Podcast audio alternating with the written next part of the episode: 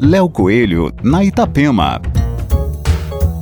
Olá, ouvintes da Itapema. Maurício Cavalheiro, um dos maiores nomes da música de Floripa, anunciou que fará sua primeira live nesta quinta-feira, dia 25.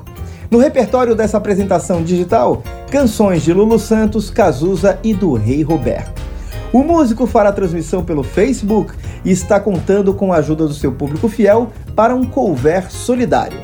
O número da conta bancária para valorizar o trabalho de Maurício Cavalheiro você encontra na nossa coluna do NSC Total.